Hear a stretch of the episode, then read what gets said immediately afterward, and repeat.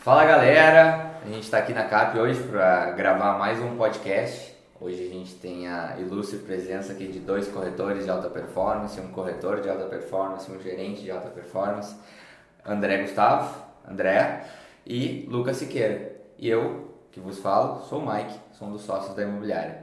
Então hoje a gente trouxe alguns assuntos aqui para conversar com o pessoal e na verdade esse podcast ele é mais um bate-papo, um debate sobre objeções, como contorná-las, o que, que acaba acontecendo com o cliente que ele coloca um empecilho na venda e como que a gente procede frente a isso, certo? Então eu acho que primeiramente vamos nos apresentar para o pessoal que está ouvindo esse podcast entender quem é que está falando. André, por favor. Beleza, obrigado. Bom dia, boa tarde, boa noite. A última vez que eu participei de um podcast faz um tempo já. Eu era um corretor Hoje já sou um gerente da imobiliária. Né? E muito agradecido pela oportunidade que a imobiliária me deu e isso abriu muito meus horizontes. Né? Prazer, eu sou o corretor André Gustavo. Uh, ontem, vou abrir aqui e tirar um pouco da formalidade das coisas, tá? Estávamos ali, eu e o Mike, em um momento de lazer, de descontração. Estava o Siqueira saindo da, da sala aqui, onde a gente está agora, que ele estava gravando um conteúdo, que inclusive o cara tá de parabéns isso daí é incrível.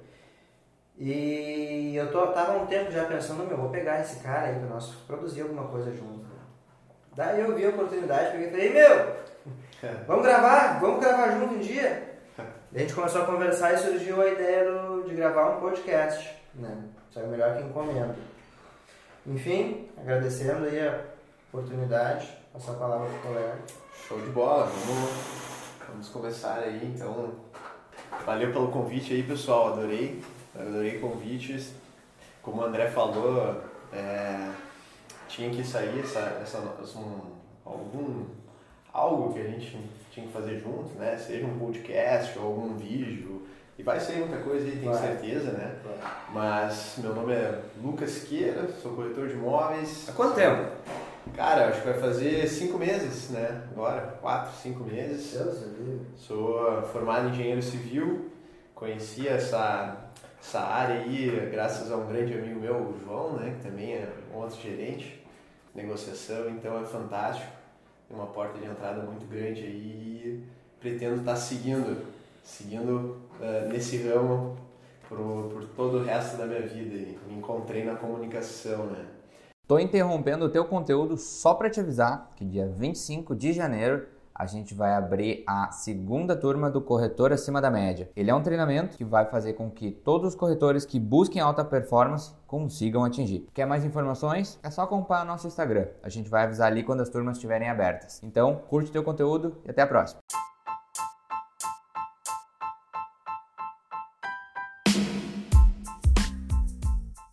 O que é uma objeção e onde ela nasce.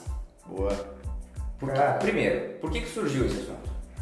É, uh, pá, primeiro de tudo, né, eu gosto muito de psicologia e... Mas é engenheiro. Mas sou engenheiro, é. Normal. E quando o André, a gente estava conversando ontem, ele começou a falar de objeção, eu me parei e comecei a pensar, cara, o que, que é objeção? O que, que é objeção? Onde é que ela vem? Né? E até compartilho né, esse pensamento com vocês é, peço para vocês contribuírem nessa, nesse pensamento. O que, que é uma objeção para vocês? Vocês, em alguma experiência da vida de vocês, vocês conseguem pontuar isso de alguma maneira? Sim. Para mim, a objeção, ela é... Eu, eu sempre tento trabalhar isso com os corretores, que ela é o início da venda. Por que o início da venda? Porque se em algum momento surge uma objeção, é porque tem uma pedrinha no sapato da pessoa que está impedindo com que ela deu o sinal de compra Deu, não, vamos fechar. Porque antes do vamos fechar tem, tá, mas isso, mas aquilo, mas aquele outro. Mas será que eu consigo? Então, uma objeção nada mais é do que um sinal de compra, mas que tem algum problema para ser resolvido ainda. E a nossa função é entender esse problema, buscar formas de resolver. E, na minha humilde visão, existem objeções que simplesmente não são resolvíveis. Que é mais, ó, aceito isso e ponto. Uhum. Na minha visão, esse é o meu conceito de objeção. Mas, então, o Mark ele tem um ponto de vista né, de quem está em ponto hierárquico hoje do mercado, diferente de quem está ali, tipo, peão de obra. Né?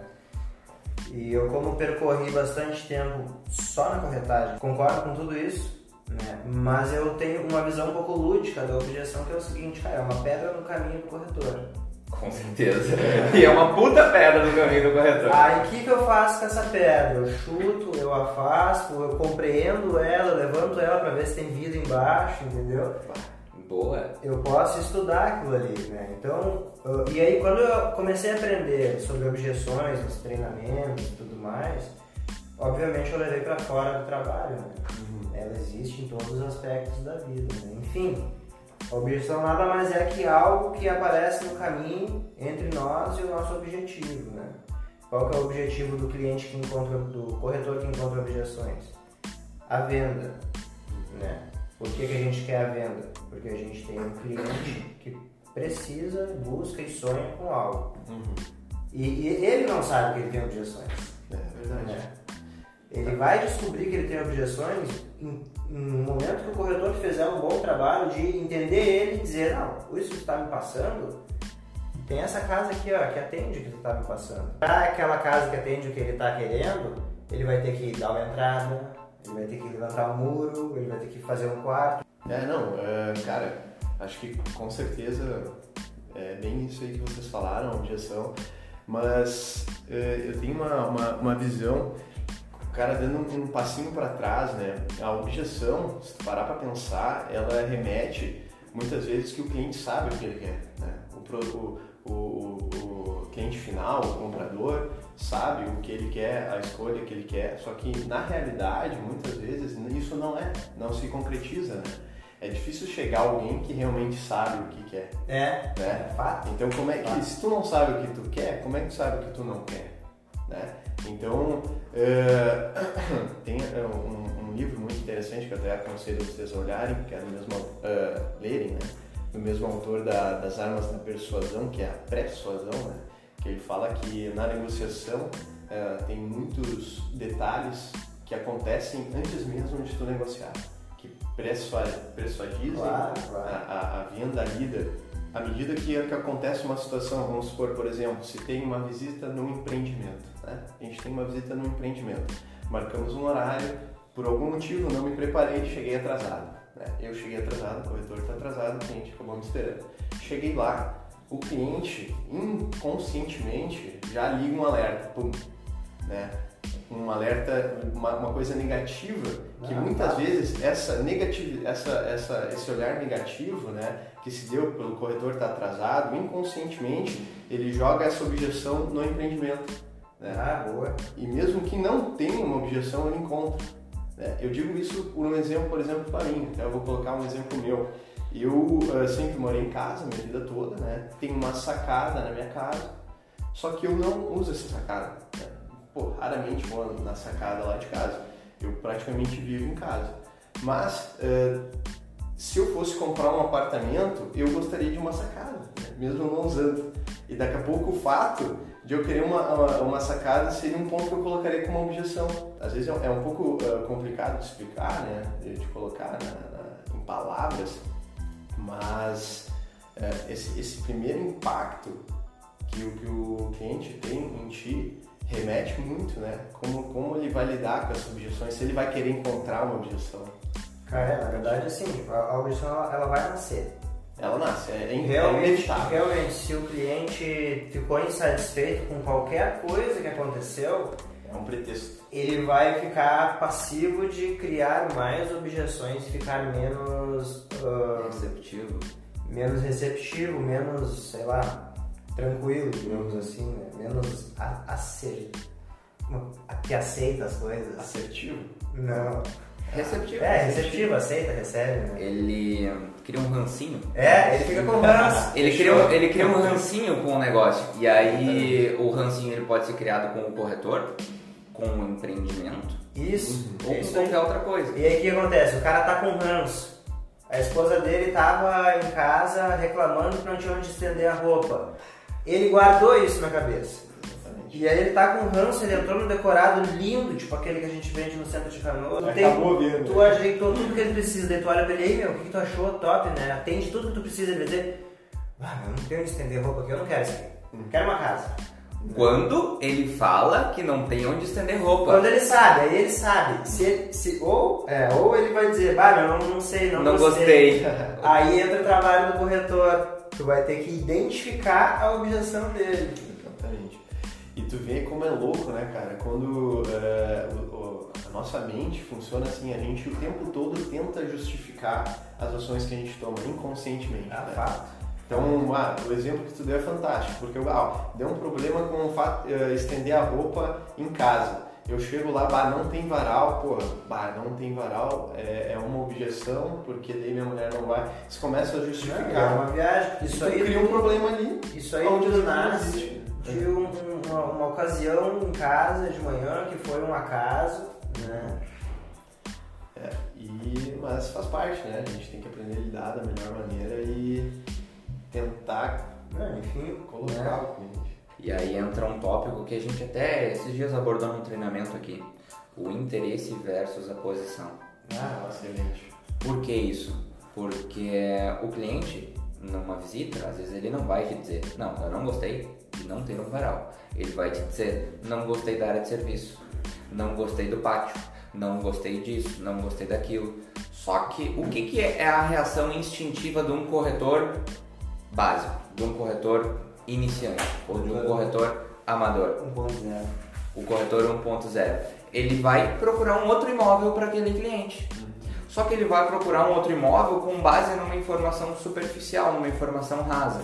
Porque ele sabe a posição do cliente, ele sabe como o cliente está posicionado naquela negociação, que é não gostei de tal coisa. Só que ele não entendeu o, inter- o interesse por trás daquela posição, que é bom, não gostei da área de serviço porque eu preciso estender roupas, eu não tenho uma, uma lave seca, então eu preciso de mais espaço para estender roupas, ou preciso de um varal, ou preciso de alguma outra coisa. E a nossa função como corretores é justamente aprofundar essa objeção e cada vez mais perguntar mais coisas para essa objeção ficar mais clara e mais simples de ser resolvida. Só que a gente não consegue isso supondo. A gente não consegue isso imaginando que o cliente não gosta. É, Tem que é, perguntar. Aí tá o erro do 1.0, né? Exatamente. Ele deduz, né? Ele deduz muita coisa sem saber, sem perguntar. E, e é aí que entra a, a comunicação, tipo assim, preciso deixar o cliente à vontade, preciso bater um papo com ele. Meu, ah, quando todos os corretores da minha equipe são novos, né? então quando entra um corretor novo no caso, ah, eu bato muito mais na tecla de você precisa criar uma relação com o seu cliente do que você precisa ter na ponta da língua as informações do empreendimento e todos os empreendimentos que a gente vende, né? Quantos metros quadrados tem esse apartamento? Isso daí tu resolve em 60 segundos no WhatsApp. Mas agora o cliente não sabe porque ele está insatisfeito com a área de serviço, isso aí tá na hora de responder. E parte daquela questão do cara escutar, né? Comunicação. Nessas horas, a objeção, a melhor coisa que tem é tu parar, ouvir e deixar o cliente falar, né? Que que pareça, é, escutar é muito importante, né? A gente fica nessa ânsia de o que, que eu falo a seguir, o que, que eu falo a seguir, o que, que eu falo a seguir. Como é que eu vou convencer ele, né? Mas na verdade, às vezes o cara falando pra ti, ele mesmo se convence, se entende, se compreende, né? Tem muito psicólogo que funciona assim, né? É, verdade. Psicanálise é só ouvir. É só ouvir e fazer o cliente mesmo chegar nas É fazer o cliente se ouvir, na verdade, né? E quando o cliente chega, né? O cliente final chega na própria conclusão, ah, é perfeito. Acho que esse é o Então, objetivo cara. da obje- da objeção, né? Contornar a objeção é, é esse o. É, então, assim que a gente contorna ela, né? Porque se tu chutar uma pedra vai acontecer o quê? É. Não vai dar boa. Bah, bater de frente não dá, né? Não dá. Não, não dá. Tiro no pé, literalmente. E, e a gente também, a gente não pode estar com ranço, cara. Porque se tu tá, tu tá com ranço, velho, tu vai querer chutar a pedra. Com certeza. O cliente vai dizer. Vamos, vamos dar uns exemplos então. Vou trazer aqui algumas objeções que vocês prepararam. E aí a gente coloca elas na roda e vamos ver o que, que sai. Maravilha. Como trabalhar. O que, que vocês acham? Maravilha. Pode ser? Então tá. Quem sabe faz ao vivo. Gente, o cliente falou: Estou há um ano procurando casa nessa região e ainda não achei. Ah, fui eu que botei essa daí, vamos deixar pra esquerda. Ah, isso aí. Essa é bucha. Como é que é? Até repete, por favor, aí. Estou há um ano procurando casa nessa região e eu ainda não achei. Cara, um ano procurando casa nessa região. É, ah, mas por que tu quer ah, comprar casa nessa região, né? Tem algum motivo específico que vai. Lá, eu vou ser o cliente, não, porque esse cliente é meu. É, interessante. Ah, e tu trabalha nessa região, André? É, que, é Sim, um- sim, sim, trabalho aqui na metalúrgica. Ah, que legal. Tu, tua família toda é daí? Sim, a família da minha esposa é daqui, minha esposa não quer ficar longe da família. E daí a gente tá procurando nesses três bairros aqui de Novo Hamburgo. Mas, cara, a gente não consegue achar uma casa sem entrada aqui. Tô há um ano já procurando, não consigo. Entendi. Cara, vou sair do cliente agora porque. É complicado, é Mas, difícil. ô, meu, é. É, porque esse cliente específico, cara, eu fiz, eu fiz todas as etapas que eu conheço. Né? Falei, não, vamos fazer o seguinte, como é que é a casa ideal pra gente? Ah, uma casa, dois quartos, pátio, sem Era, entrada. era casa? Era casa. Aham. Tenho. Pum, mandei lá o Manuela. Maravilhoso. Ah, não, muito longe. Muito longe de quê? Né? Ah, muito longe do, do, do bairro que eu moro, do meu trabalho. Aí que eu descobri onde ele trabalha. né? Aham. Não, certo, mas já achou alguma coisa que foi do teu agrado aí no tempo que tu busca? Aí que eu descobri que ele tava um ano procurando. Ah, Né? Cara, eu não consegui evoluir esse cliente. né? Eu usei todas as, as minhas armas no bom sentido, né? Ah, criei relação, fiquei sabendo da família dele, falei da minha e tal. Ainda tem contato com ele? Tenho o contato dele, a gente, nosso, nossa relação esfriou porque eu não consegui atender a necessidade dele. Cheguei perto, virando ele para o bairro que ele quer, é um bairro mais antigo, só tem casa usada, até tem do valor que ele quer comprar, mas não tem na condição que ele se encontra. Me diz uma coisa, 100%. tem, você já sabe o motivo desse cliente de fato precisar de uma casa ou querer uma casa? Ele não precisa, ele quer. Ele quer. É. E apartamentos pra ele é tranquilo. É possível, É segundo possível. ele. é. É, aí a gente entra num outro assunto que talvez a gente nem esteja pensando, que são os cupidos. São outras pessoas que podem estar envolvidas na compra. É. Alguém que tenha poder de influência, alguém que tenha poder de decisão, alguém que tenha um poder de, de simplesmente pagar, comprar, ou talvez tenha alguém botando uma pilha contra. Talvez seja Exato. mulher, talvez seja mulher que não está conseguindo estabelecer comunicação e por, por a gente não ter acesso a ela, a gente não tem essa informação e ela não Exato. chega na gente. A gente tem que prestar bastante atenção nisso. Quem são todos os envolvidos na negociação, direta e indiretamente. A mulher talvez seja um influenciador que decide que manda no negócio, mas ela não está presente na mesa de negociação. Então fica bem difícil, né? Como o Mike falou no início, né? Às vezes tem objeções que realmente tu não tem o que fazer, né? O cliente é, quer a- uma coisa às vezes tão surreal, né? Pelo que eu entendi, tá, é em que São tá. Leopoldo, tu quer comprar um imóvel 100% financiado, tu tá limitado, infelizmente, né? Gente- é, o nosso país... Cara, na verdade, quando, girado. quando a objeção é casa unida à localização, o cliente tá limitado. Com certeza. Porque que nem tava o cara da construtora aí ontem, ele falou uma coisa aí nas entrelinhas ali que era fato. Não tem como construir numa boa localização pequenas casas geminadas que tu vai vender por um preço baixo e sem entrada. Porque o terreno é caro. Exatamente. né? E grandes áreas não existem mais dentro da cidade. né? Esse cliente, se eu tivesse com ele pessoalmente, eu conseguiria entrar nessa, neste contexto para abrir a cabeça dele. Né? Só que não dá pra gente chegar e bater na porta dele. Oi, vem cá, vamos resolver a tua objeção agora, aqui na Exato, frente. Exato. Senta aqui, tu e tua mulher, vamos conversar. Podia dar pra fazer, né? Deveria. Seria mais fácil. Seria mais fácil. Uma. É usar exemplos. Exemplos. Contar histórias de exemplos parecidos. Bom, olha só, tu tá me dizendo que tu já tá um ano procurando uma casa, né? Pois é, nesse ano, tu encontrou alguma? Sim, mas não, me enca- não encaixava no meu bolso. Ou, não, não encontrei. Pois é, deixa eu te contar uma historinha. Fulano, eu tenho várias histórias pra contar sobre isso, com clientes reais. Ó, fulano, vamos dar um nome pra um cliente, vamos dar o nome de Gabriel.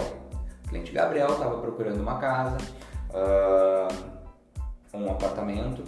Ele passou seis meses procurando um apartamento pronto, porque ele queria se mudar logo com uma condição facilitada. Eu tinha um apartamento que ia entregar em um ano para ele. Ele não quis comprar. Ele passou mais seis meses procurando. Ele continuou procurando, não se decidiu porque ele queria um pronto, queria um pronto. Mas nesse tempo já se passaram seis meses. Ele continuou procurando, procurando, procurando, procurando, procurando, não encontrava nada do agrado dele. Gabriel, passado mais seis meses, aquele apartamento que ele tinha gostado lá atrás, mas não estava pronto, agora estava pronto. Porém, Gabriel não consegue mais comprar aquele imóvel e simplesmente não tem mais unidades disponíveis. Ou não tem a unidade que o Gabriel queria, que era com pátio, aquela unidade com sol da manhã, posição solar específica. Não tem mais. Então o Gabriel passou um ano, ele continuou sem imóvel e o imóvel que ele poderia ter comprado há um ano atrás na planta, hoje já não está mais na planta, está pronto. Porém, ele não existe mais. Aquela oportunidade que ele tinha, ele deixou passar.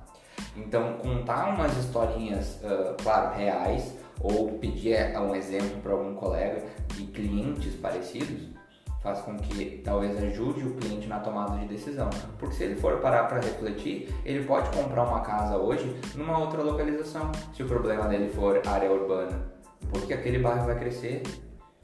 Exato. As áreas comerciais vão existir. O bairro vai começar a crescer a partir do momento que tiver demanda. Hoje talvez não tenha um mercado, mas se tiver mais 100 famílias morando ali, tu acha que não vai ser interessante ter um mercado? Com certeza. Exato. A gente está vivendo isso aí em Cachoeirinha. né? Exatamente. Quando eu entrei no imobiliário era muito difícil vender o aluguel. Hoje não é. Hoje os caras vão lá conhecer o loteamento, o mini mercado, mini fruteira, grande mercado sendo construído, novas linhas de ônibus. Isso eu falei para um cliente há um ano atrás quando estava 128 mil, mas eles não. Alguns tinham a visão, outros não tinham. Né? É, tem que ter a, a, a coragem, né? Muitas vezes de, de tu dar esse primeiro passo, né? É, tem até, agora o cara até remete um pouco um exemplo à questão de investimento, né? O Brasil não tem uma cultura de investir, né? Não tem essa, essa visão a longo prazo de, pô, vou estar botando essa grana agora, mas eu vou estar ganhando muito daqui a 5 anos, A 10 gente é anos. imediatista. É imediatista, É. né? Eu já vi cliente querendo comprar apartamento perto do trem porque ele estava na faculdade.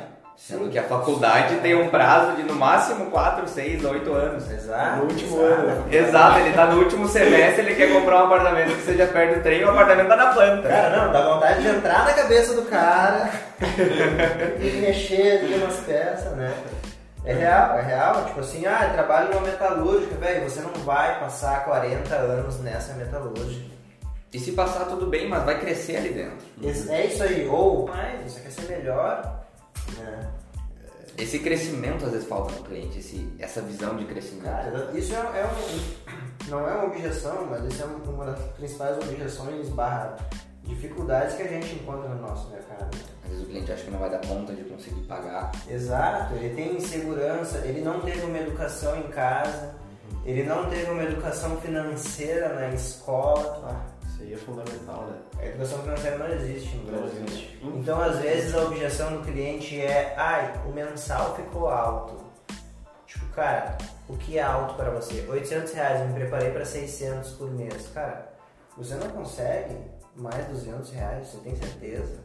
Como é, qual é o teu horário de trabalho? Ah, eu sou funcionário público, eu trabalho das 9 às 5. Cara, e das 5 às 10 tu não consegue duas vezes por semana prover um dinheiro? Consegue. Né? É possível. Tu tem. Ah, e tem o carro, então não, faz um Uber. Eu tive um cliente, o. Ah, vou falar um. Chama de Gabriel também, chama de Gabriel. O Gabriel, lá dos Girassóis. O Gabriel, ele trabalhava 15 dias em alto mar, casa que a filha dele queria comprar com o maior pátio disponível no loteamento, porque ele achou que estava muito alto mensal, estava 100 reais a mais do que ele se preparou. Eu olhei pro Gabriel e falei, Gabriel, tu tem esse carro massa pra caralho, meu. Por que tu não faz Uber nesses 15 dias? Eu fiz Uber há muito tempo, me ajudou muito. Ah, pois é, tu vê, não, vou pensar, ah, eu vou ver, pois é. Quantas corridas tu precisa de Uber pra fazer pra ganhar 100 reais? Numa semana. Em três horas, num, num horário de pico, tu faz 100 reais. Bah. Cara, um, um dia que seja. Vamos dar um exemplo, se eu não tenho carro, como é que eu faço 100 reais? Cara, Acho que é mais fácil ter vamos supor, tá? Tu não tem carro e tu trabalha numa indústria. Faz uma marmita. Ah, compra. Tem, tu trabalha com 10 gurizada que Compra gosta três de- perfumes e vende três que perfumes. gosta de tomar uma cerveja, vai no Macro Mix, compra uma cerveja barata, vende, sei lá.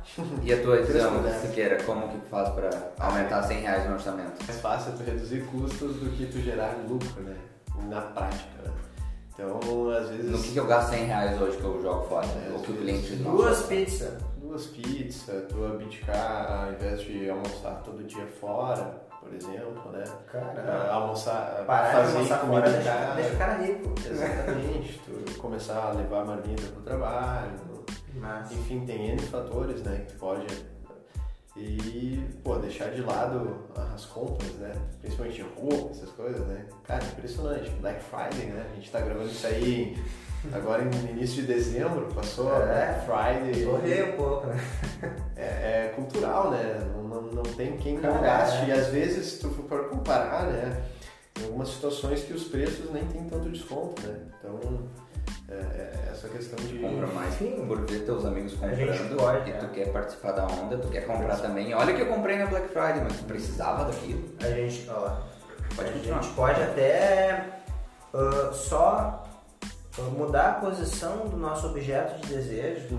Uns anos para trocar de iPhone e põe essa parcela ainda numa casa, é uma casa, tá Ah, entendendo? excelente, excelente. Né?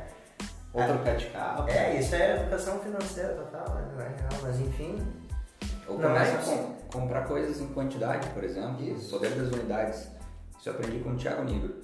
Ah, ao invés de tu comprar uma pasta de dente no mercado, pô, vai numa atacada e compra 10 pastas de dentes que tu vai ganhar duas, provavelmente, Isso. na, na somatória dos preços. Compra coisas em quantidade, tu vai ter uma economia no teu orçamento, tu vai reduzir teu orçamento. Ao invés de comprar, ir no mercado ah, três vezes na semana, cinco vezes na semana, vai uma vez a cada 15 dias, uma vez a cada 20, 30 dias e faz um rancho num mercado mais barato. São várias formas da gente reduzir o orçamento e conseguir adequar a nossa vida financeira para um investimento de um imóvel, que é um bem duradouro, Ah, tá de longo prazo. A pessoa que assina a aquisição numa casa própria, ela entende que ela é capaz de mais. Com certeza. E às vezes ela ainda não entendeu que ela é capaz de mais. Tem alguns clientes, quando eu vejo que o, que o cliente ele, ele é bem acomodado, eu faço a seguinte pergunta, eu digo assim, cara, trabalha com o quê? Ah, X, sou secretária numa clínica odon- odontológica, por exemplo. Já pediu pro teu chefe um aumento? Não, ele não vai dar, não o. Tu é secretária assim, e teu chefe tem assistente? Não. Já pediu pro teu chefe pra ser assistente dele e aumentar o teu salário? Né? São coisas, ô meu, que estão na cara, na cara da gente. né? Ah, não, não, cara, o não ele já tá, ele já tá, tá na cabeça. Tempo? Ela cria aquela. Tentando se justificar, né? É, eles justificam pra Ela eles não- se auto-justifica. Cara, Uma coisa que eu vejo Medo, né? muito, muito, muito, muito, muito é o cliente com medo do chefe.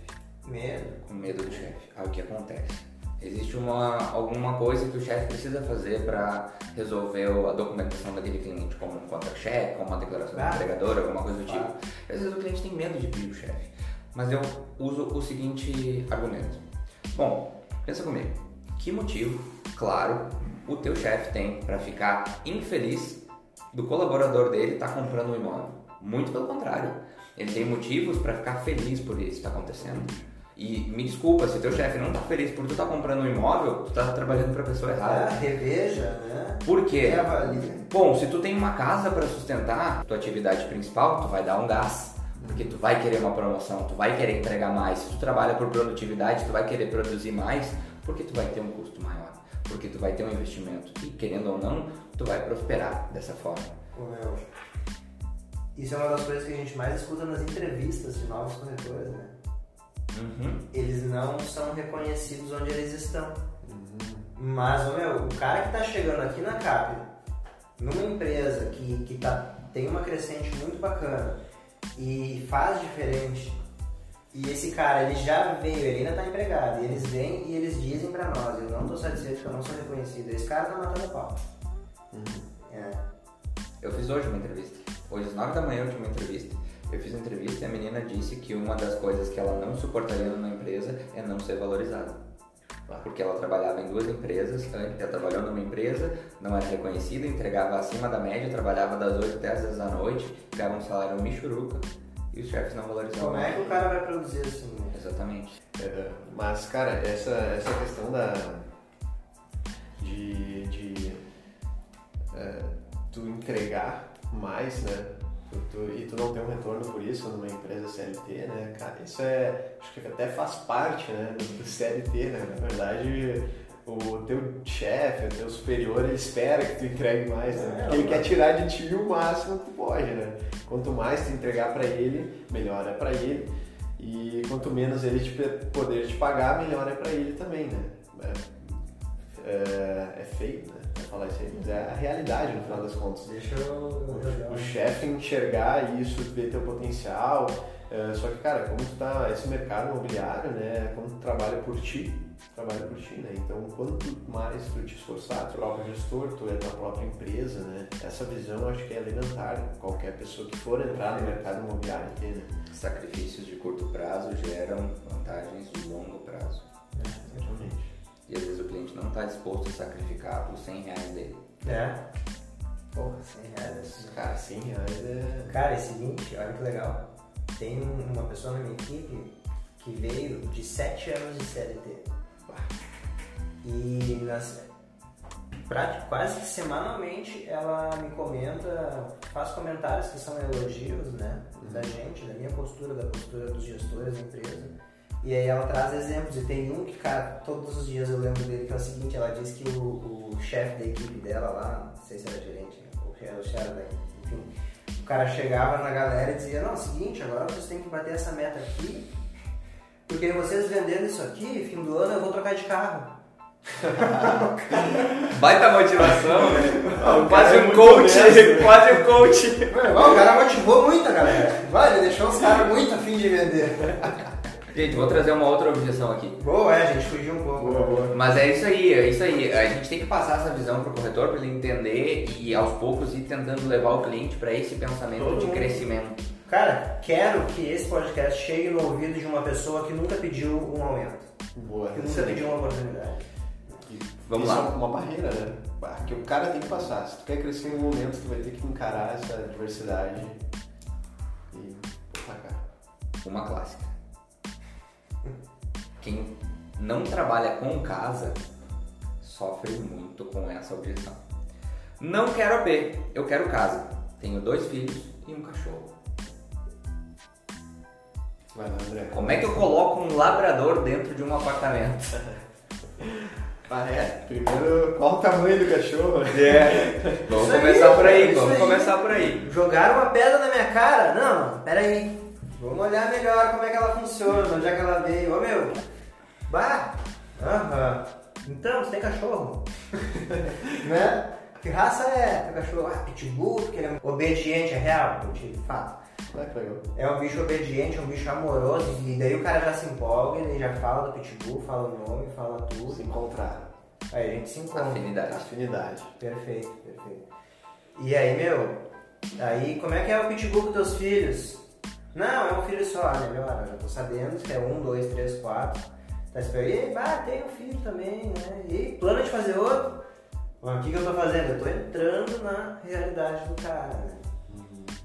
Plano de fazer outro, sim, sim, a gente quer, mas por isso que a gente tá querendo um imóvel, uma casa pra fazer um outro, então.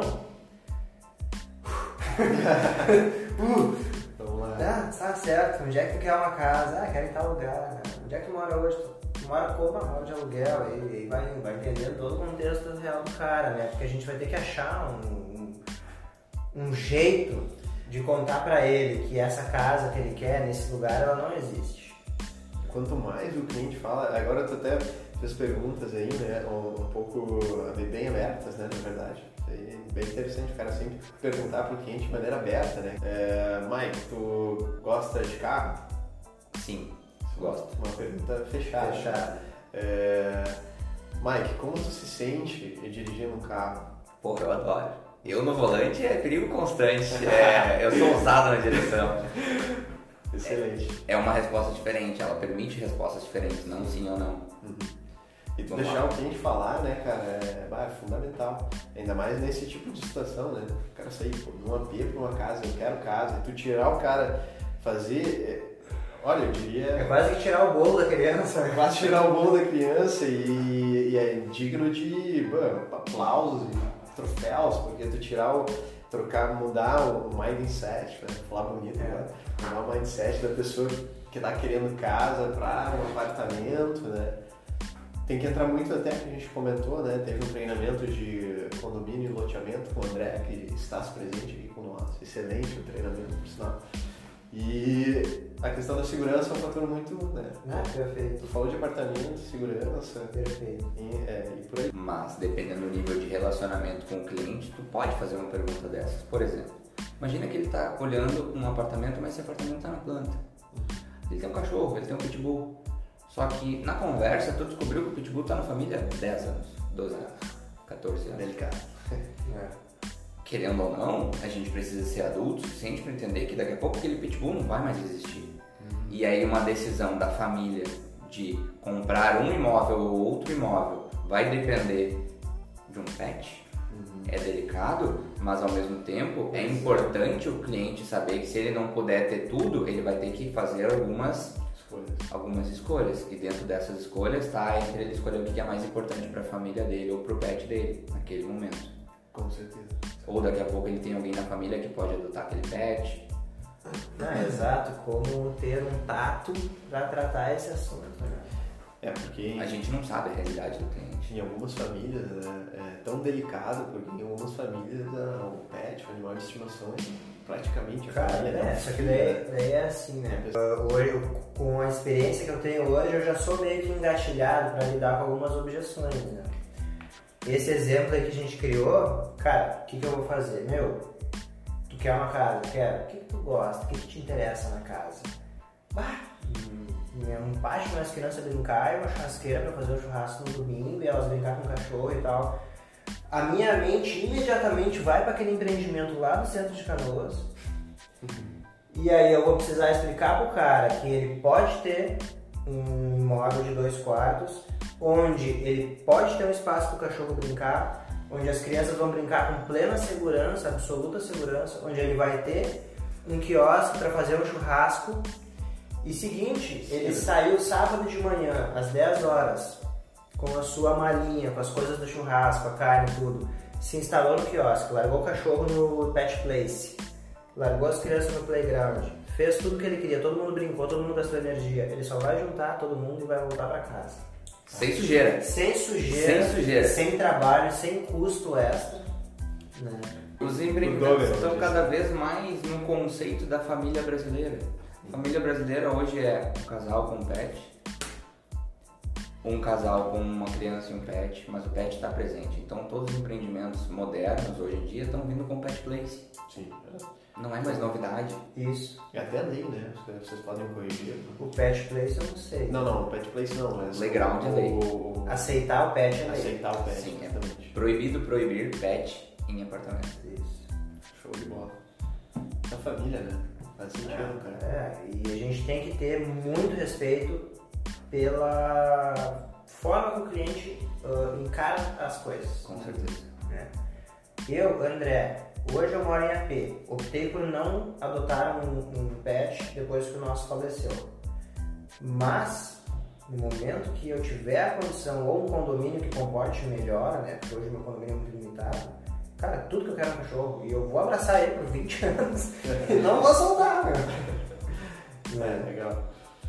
A gente é numa cultura, cultura gaúcha, né? Então é fácil pra gente descer, tomar um chimarrão, deixar o cachorro brincando, deixar ele à vontade, Exato. descer, sentar, trocar uma ideia, sentadinho no banquinho do lado do pet place, perto do pet place, deixar o cachorro ali brincando.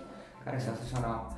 Só que às vezes isso não tá na cultura do nosso cliente, não tá na cabeça dele, porque ele não vive essa realidade. Ele não sabe que isso é possível. Ele não sabe que ele é possível ter uma vida de qualidade num, pre num preço acessível. Porque ele não está acostumado com isso. Nossa, isso aqui não é para mim. Esse empreendimento eu não mereço isso. Tem muita coisa. Tem piscina? Como assim? Eu vou morar num negócio com piscina. Não tenho dinheiro para pagar isso. Cara, isso é mais barato do que tu imagina. Exato, e eu, meu, e, e como a função do mindset é importante, né? Tipo assim, tu falar pro cara, meu, tu pode ter tudo isso, o teu único trabalho vai ser te organizar com tua família pra cada um, uma vez por dia, descer 10 minutos com o cachorro pra ele fazer um xixi. Se tu não quiser que ele faça dentro de casa. Já faz. Ele, ah, trabalheira, ah, que horror. Ô meu, não, muda, muda, não é horror, velho. Tu passou 8 horas no trabalho, chega em casa, dá uma caminhadinha com o cachorro que tu ama. É 10 minutos. Eu fiz isso ontem com o meu. Agora eu sou pai de pet, recente. É, Parabéns. Parabéns. Obrigado. Levei ele pra dar um rolezinho, cara, melhor coisa, tava estressado, deixei o celular lá em cima. Fui dar uma volta com ele, ele fez dois cocôzinhos, juntei os dois, um tava sem sacolinha, voltei no apartamento, peguei a sacolinha, juntei o outro cocô, desci com ele de novo. E cara, foi fantástico. Cara, é voltei bom. tranquilo, voltei relaxado. É bom, isso são valores. né? Ver o teu dog feliz no gramadinho, cara, isso aí te faz muito bem. É, Excelente. São as pequenas coisas que fazem diferença no final das contas. né? Com certeza. Por isso uma boa relação. Eu não posso pegar a objeção dele. Não, não vai descer com o cachorro. Eu não posso dizer, não, cara, esse teu cachorro vai morrer. É? Não pode, não pode. Não, não pode. ele morre, fica de boa casa pra 30 anos. Claro, Claro. eu tenho que ter um tato para conversar com o cliente, entender a realidade dele, entender quais são os planos dele, principalmente de futuro, não de presente. Cara, é, vocês dois eh, falaram aí, é uma coisa que é, é muito importante nessa área das vendas, né? Sei qual for a venda que tu vai seguir, seja ela no mercado imobiliário ou qualquer tipo de venda. É, vendas vai ter objeção. Não, mas a empatia né, com o cliente, tu conseguir se colocar no, no- no lugar dele, a ponto de entender pô, o sentimento que ele tem pelo cachorro, né? Eu não, não tive uma experiência ainda, né, nem o Mike teve aí, de passar com o cachorro e relaxar, mas eu consigo me imaginar no, local, no lugar dele, né?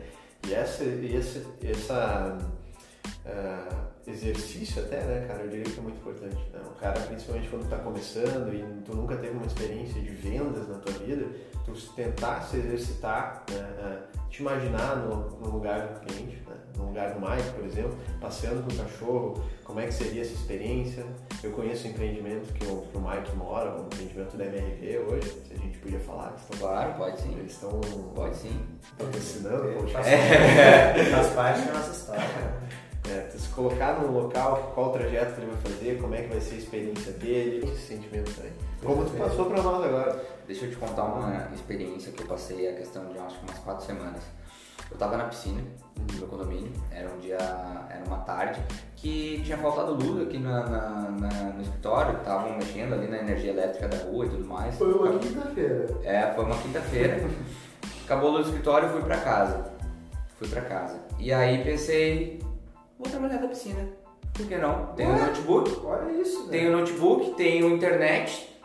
Foi. Trabalhei, botei meu notebook do lado do quiosque da piscina, trabalhei lá, tudo mais, daqui a pouco vou dar um tibum. Entrei na piscina e aí era final do dia e tudo mais, entrou mais gente na piscina, mais famílias, crianças brincando na piscina infantil. Cara, sensacional. Tu via a alegria dos pais em ver as crianças brincando, em ver a, a, a filha se divertindo, ver o filho brincando na piscina. E eu pensei assim, até comentei com a minha namorada. Cara, imagina só, será que essas famílias teriam a oportunidade de ter um lazer desse numa quinta-feira à tarde se não fosse esse empreendimento? Ah, maravilhoso. Será que elas teriam a condição de ter um lazer desse? Será que elas teriam segurança dessa? Será que elas não estariam brincando na rua? Será que elas não estariam dentro de casa mexendo no celular? Momento de qualidade, momento de lazer, felicidade, alegria, momento em família.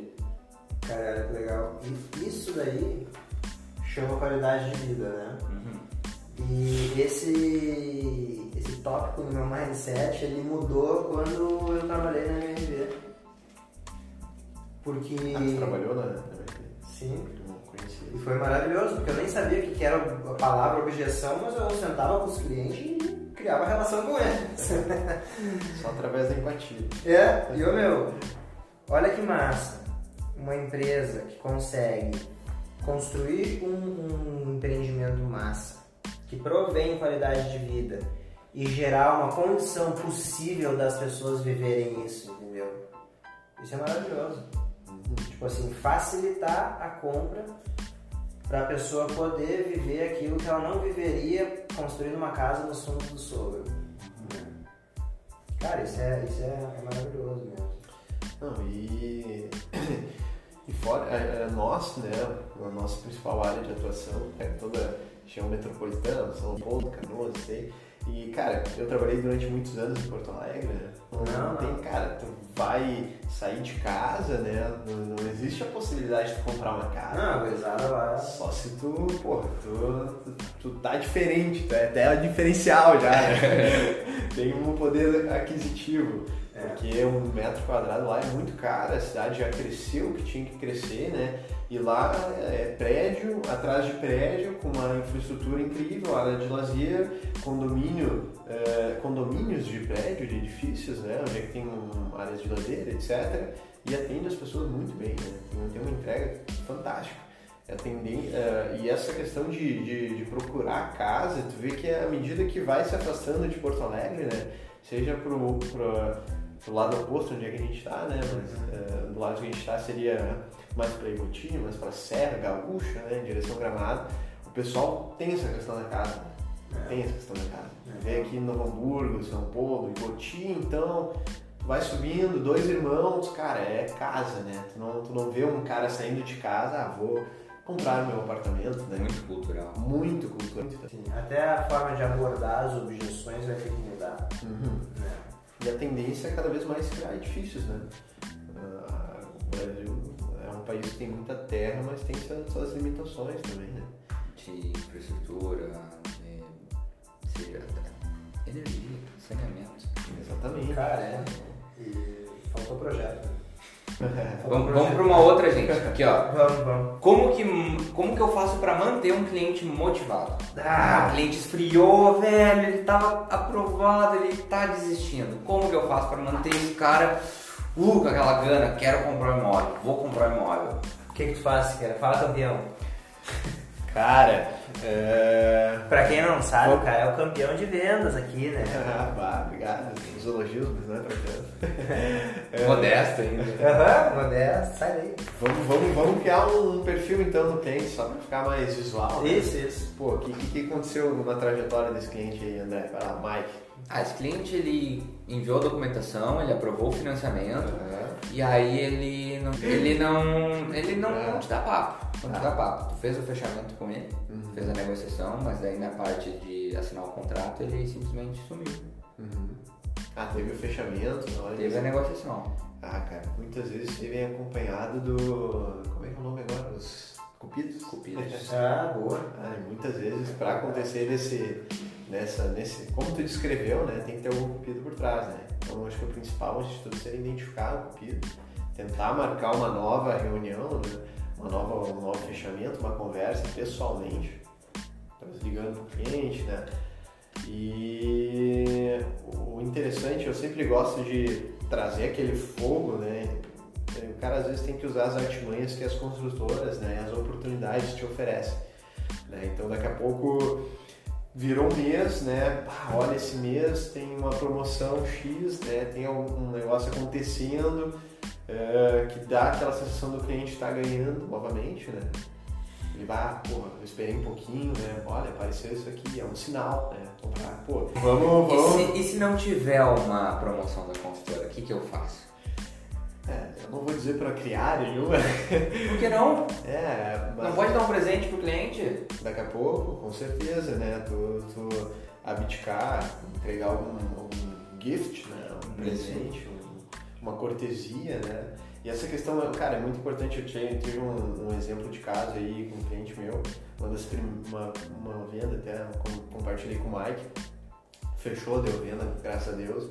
Eh, foi um primeiro cliente que eu, eu costumo geralmente, no final dos meus fechamentos, eu, eu entrego um presente né, para o cliente, fora o champanhe, fora as coisas, como um- uma troca né, pelo, pelo trabalho que a gente passou, o relacionamento. E esse teve um cliente específico que eh, eu tomei uma ação um pouco diferente. Eu entreguei, né, eu dei uma, uma cortesia para ele, né, fui atrás de uma documentação e paguei a documentação em nome, meu nome, em nome da imobiliária, e o cliente re- recebeu isso, né, com uma teve Reciprocidade. reciprocidade. Tô, tô, tô em dívida com, com esse corretor, né? Não é em dívida, mas foi a, a partir dali, né, cara, começou a conquistar. O cliente que antes tratou com outras pessoas deixou de tratar com todo mundo e começou a focar exclusivamente. Então pegou toda a confiança. E daqui a pouco essas ações, né, geram uma obrigatoriedade, não uma obrigatoriedade, mas uma sensação do cliente estar te devendo e ele é obrigado a te pagar de alguma forma. Né? Exato. Então, é, acho que nesse mercado, principalmente, né, a gente está falando de um imóvel que muitas vezes o cliente vai comprar uma vez na vida, né?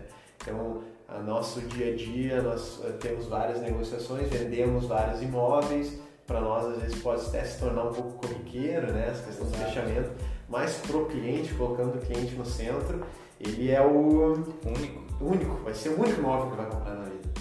Então, às vezes tu dá esse, esse presente, como o Mike falou, né? Essa- tu dá ah, ah, esse, esse gift para ele. O maior jeito, se tu quer puxar um cliente de novo, aniversário. Pá, tu lembrou do aniversário do cara, a data mais importante da vida do cara. Isso aí não tem, não tem. Tu lembra, cara, tu, tu provavelmente lembra quem te deu os parabéns, né? Então eu também. Então, se- Cara, eu, eu recebo e-mail de parabéns fazem oito anos da Citroën. Ah, tu não quer comprar com eles de novo? Não. Não. Mas tu lembra dele. Mas só lembra deles. Eu lembro deles, eu assisti Positivamente. eles, e olha que viagem. Eu não quero comprar com eles, não é culpa da Citroën. É culpa de um cara que me deixou muito magoado por uma má gestão Ó, de um pós-venda. Citroën, se estiver escutando isso aí, por favor, providencie um auxílio aí pro... Corretor. Porto André Gustavo no Instagram, estou disponível, estou buscando um carro novo neste momento. Mas, cara, é- essa questão. é, aniversário pra mim é uma coisa que tem um motivo, né?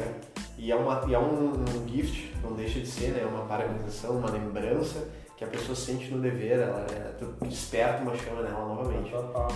Se infelizmente não chegou, né? Na, na época, o cara tem que dar um jeito. Então, quando o cara esfriar, a gente vai esperar o aniversário. Mas depende, é relativo. Ah, tu queria colocar alguma coisa? Não, eu queria colocar essa, essa, essa, esse problema que a gente enfrenta de uma outra forma. Por favor. O cliente no WhatsApp. Tá conversando com o cara ali e tudo mais, ele tava tri empolgado no primeiro contato, adorou o imóvel. Aí na hora de marcar a visita, ele broxou. Como que eu faço pra rea- reaquecer essa relação? Cara, isso não deixa de ser uma objeção. Né? Mas mais mascarado, assim, né? Ah, cara, eh, tu precisa entender o que aconteceu. né? Só que é muito complicado tu chamar o cliente no WhatsApp, oi. Ele vai dizer, oi. E aí, não gostou? Né? Basicamente é isso que o cara faz. Tu vai ter que entrar mais, até mesmo ver se o cara não broxou por outra coisa.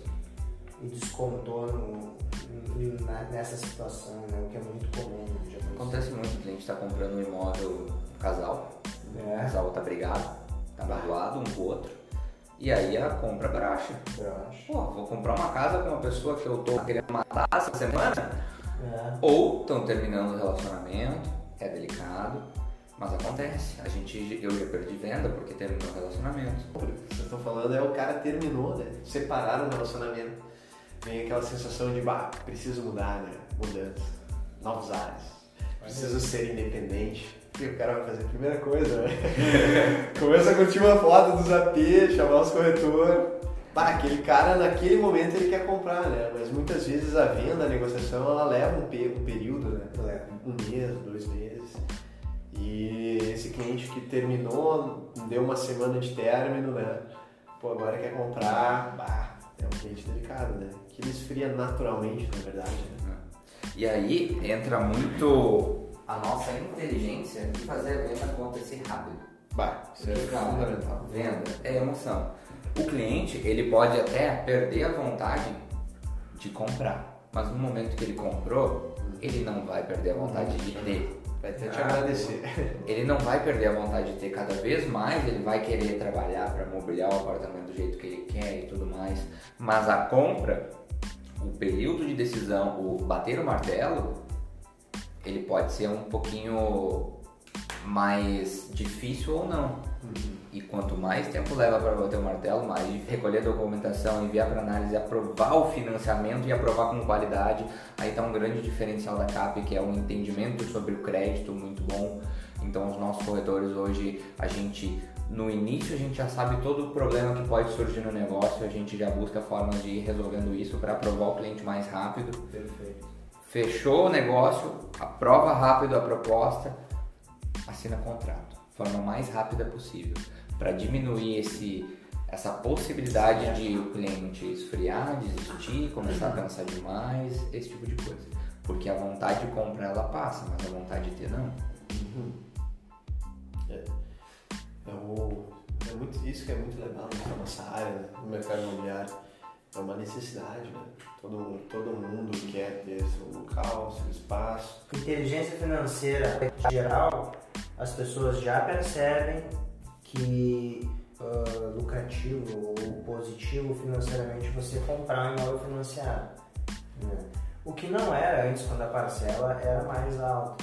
Os juros, Os juros eram mais altos, o crédito era mais difícil de ter acesso. Né? Uhum. Hoje tá, cara, tá praticamente o oposto disso. Uhum. Onde eu moro, tá? Uh, é possível de você comprar um apartamento por cento, de dois dormitórios por 165 mil. Uhum.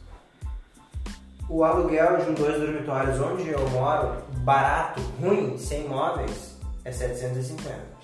O valor da parcela. É a mesmo valor da parcela. Independente da renda do cara, porque o valor do imóvel aí é tranquilo. Onde é que está o diferencial em quem compra para quem aluga? Você sabe me responder? Cara, realmente. Eu acredito que tá, falta às vezes um, um, uma consultoria, né? Tem aquele. É, ah, até, boa palavra. A gente estava até um, eu, eu e o Mike, nós escutamos um podcast, né? compartilhei com o Mike, vou te mandar depois, né? Sobre o mercado imobiliário no Brasil.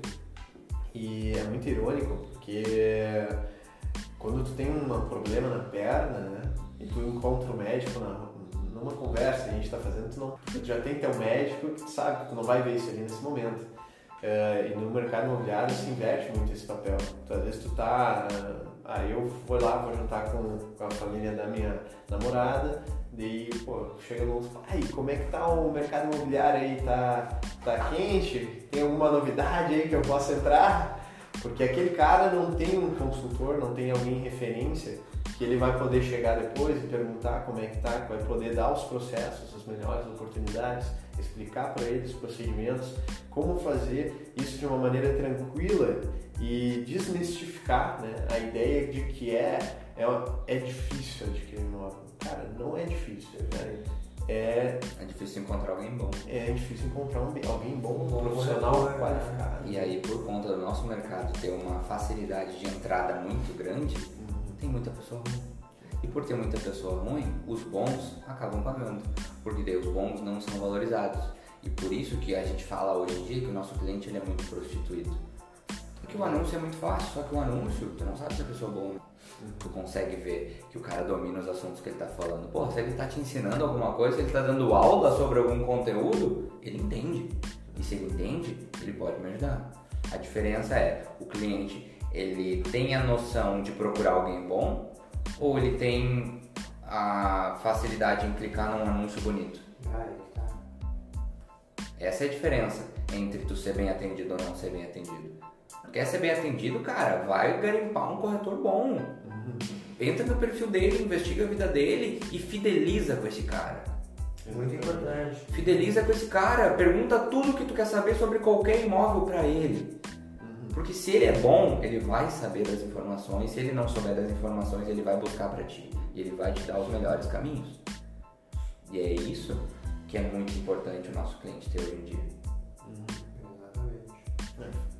Eu tive, eu tive um, um caso há alguns meses onde o cara sentou na minha frente e eu falei isso, eu disse, cara, não é puxar a brasa do meu lado, você precisa fidelizar comigo. Conversando com muita gente. E outra coisa, você vai largar a documentação na mão de um corretor, com um único banco. Né? No nosso caso é a caixa. Né? Se você quiser largar na mão do segundo, vai dar problema. Do terceiro, tu vai ficar confuso, tu vai cagar o teu nome, tu vai criar um monte de confusão. Faz o seguinte, não gostou dessa casa? Me diz qual tu gostou, me diz o que tu precisa. O cara entendeu. Só que ele era visivelmente fraco emocionalmente. Né? E quem mandava não era ele, era a pessoa que estava ao lado dele em silêncio. Eu consegui, cara, assim, ó, achamos o sonho, o objeto de desejo que atendia as necessidades, achamos tudo mandamos documentação, análise, o que aconteceu? Condicionou. informei ele que condicionou. Sentamos, encontramos uma solução, mas a solução não atendeu o que ele queria. O que aconteceu com esse cliente? Ele não teve suporte emocional suficiente para aceitar a frustração. Me culpou por isso. Algumas semanas depois, a construtora me informa de que ele estava comprando o imóvel que eu disse para ele comprar com outro corretor. Bah. Eu sei que caso foi esse. Todo mundo é imobiliário sabe. É o Gabriel, né? Cliente É. Gabriel. Aquele Gabriel. cliente Gabriel. O Gabriel casado com a Letícia. O, o cara, o Gabriel, Pode, pode falar. o Gabriel dá vontade de dizer pau no cu do Gabriel. Mas cara, ele teve limitações emocionais, entendeu?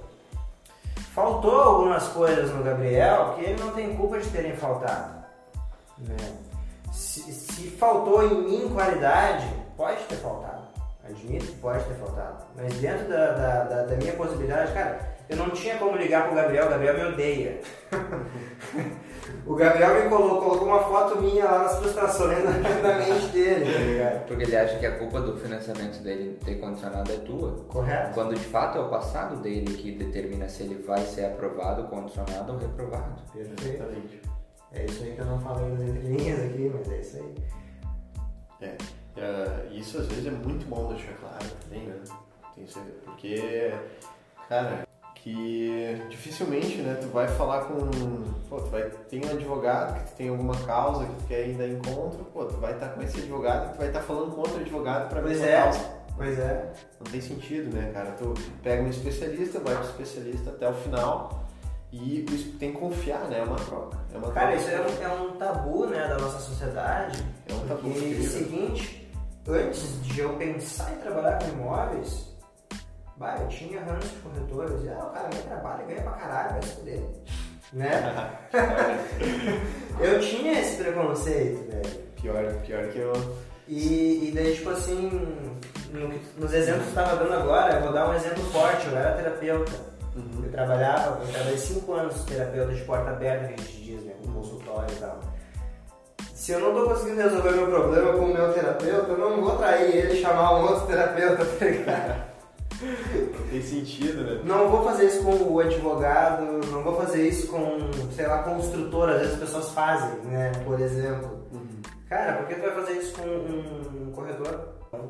Exato. Ah, voltando naquele assunto que tu estava comentando, Siqueira, hoje o corretor talvez ele não seja encarado como um especialista, como um médico, como um advogado, pelos maus profissionais que existem nessa profissão.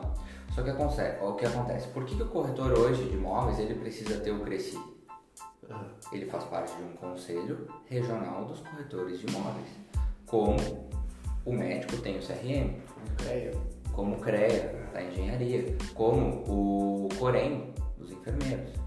Então ele participa de um conselho justamente porque ele é uma autoridade, porque ele é uma referência, porque ele é ah, um agente transformador. Ele pode transformar o sonho de um cliente num pesadelo se ele não for qualificado, se ele não tiver os pré-requisitos para ser um bom corretor. E subentende-se que um bom corretor é a partir do momento que ele passa na prova do TTI. Só que acontece, o TTI é um curso defasado. Ele é um curso que ele não ensina o cara a ser bom. Ele ensina a mesma coisa que eu aprendo Bhaskara no ensino fundamental, ensino médio. Eu uso Bhaskara por alguma coisa? Não. Eu não sou matemático. É, cara, isso aí é muito complicado. É delicado, só que a gente treina o nosso corretor para ele realmente ser acima da média. Então o nosso corretor, se ele só fizer o que a gente pede para ele fazer, Sim. ele vai ser acima da média. Ele vai ser acima da média. Só que o que acontece? Ele é encarado como a média. E a média é ruim. Então o que, que a gente faz para mudar a visão do cliente quanto a isso? Agora tu pegou um- uma objeção de uma casa, né? jogou aqui.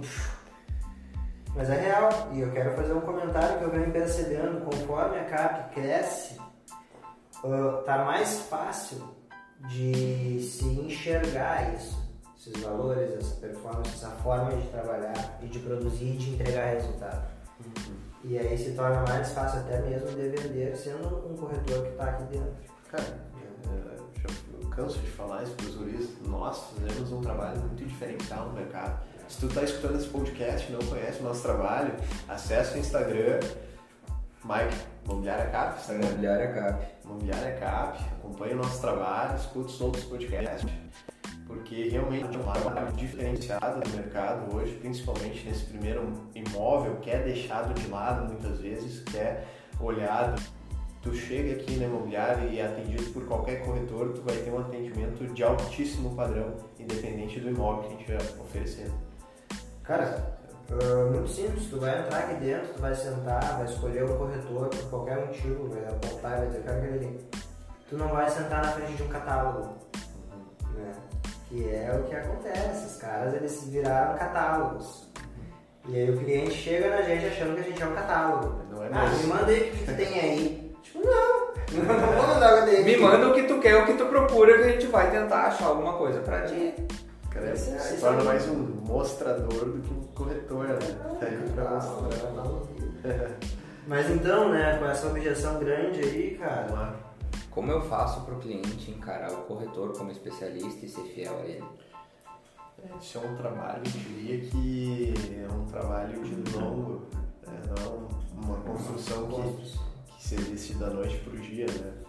É uma série de, de- é um trabalho que demanda um bom tempo, eu diria, né? E é através de do educação, etc. Marca pessoal, Marca pessoal, autoridade, autoridade, brand. Instagram. Conteúdo. Instagram hoje é fantástico para isso, né? Pode entregar, Não, mostrar. pelo Instagram é maravilhoso, até mesmo para identificação, né? Exato. E tem gente que tem vergonha de botar cara no Instagram, né? É. Como, como um fato. Cara, o- por isso que eu paralisei Siqueira no início. Produzir conteúdos em frente a uma câmera, velho, é muito difícil. Se alguém quer, quer saber como é que é a carinha do Siqueira, faz o seguinte. Como é que é teu Instagram, Siqueira? É arroba corretor LCS. LCS de quê?